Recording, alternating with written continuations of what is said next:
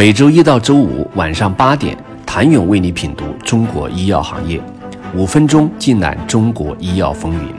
喜马拉雅的听众朋友们，你们好，我是医药经理人、出品人谭勇。近日，扬子江药业的青秀酸氟硫西汀片仿制四类上市申请进入行政审批阶段，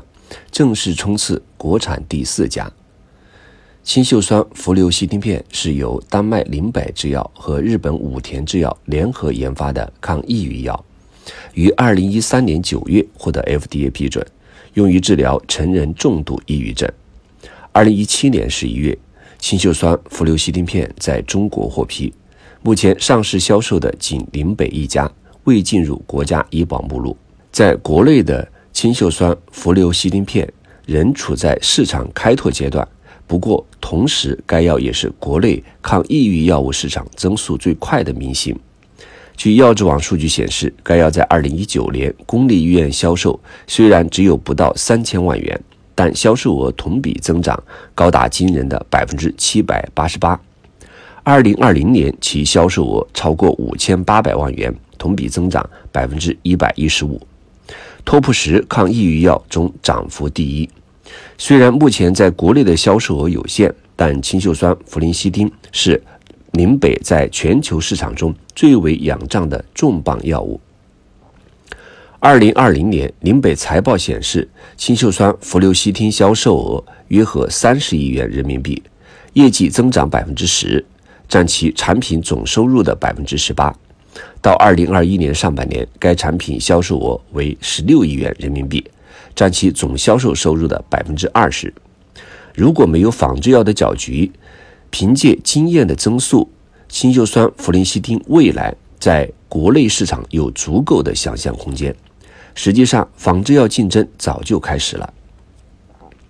二零二一年，氢溴酸氟硫西汀片在整个抗抑郁化药报产审评审批中是最抢手的一个，申报受理号多达十个。扬子江之前已有三家企业的氢溴酸氟林西汀获批生产，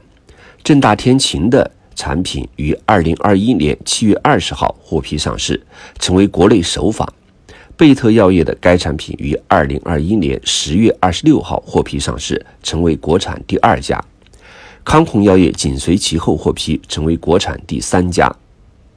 该产品在国内的核心化合物专利将在二零二二年十月到期。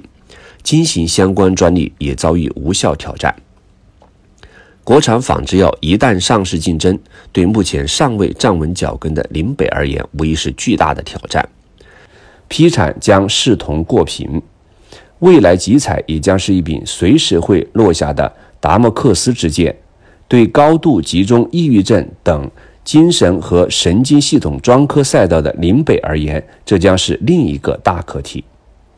国内抗抑郁药市场每年都在快速增长，随着公众对抑郁症认知程度的逐渐提高，近年来抑郁症就诊率、治疗率也不断提高，同时刺激国内抗抑郁药物市场增长。有数据显示，二零一五年到二零一九年，中国公立医疗机构终端抗抑郁药的销售额分别为五十五点四五亿元、五十八点三七亿元、六十八点三八亿元。八十一点四三亿元，九十点三三亿元，后四年的同比增速分别为百分之五点二六、百分之十七点一六、百分之十九点零八、百分之十点九三。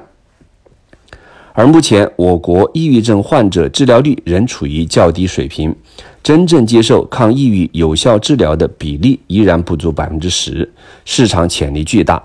据测算，以我国抑郁症治疗率推进到百分之十五，我国潜在的抑郁症市场规模估计二零二二年将达到一百八十四亿元。面对如此诱人的市场，自然有不少国内药企布局。不过，在过去相当长一段时间，国内抗抑郁药市场一直是由外企原研药占领的，这其中林北、辉瑞、礼来、铁三角贡献了大部分销售额。帮助国内药企扭转局面的是一致性评价、带量采购相关政策的落地。想了解国内抗抑郁药市场在集采之后的变化，请你明天接着收听。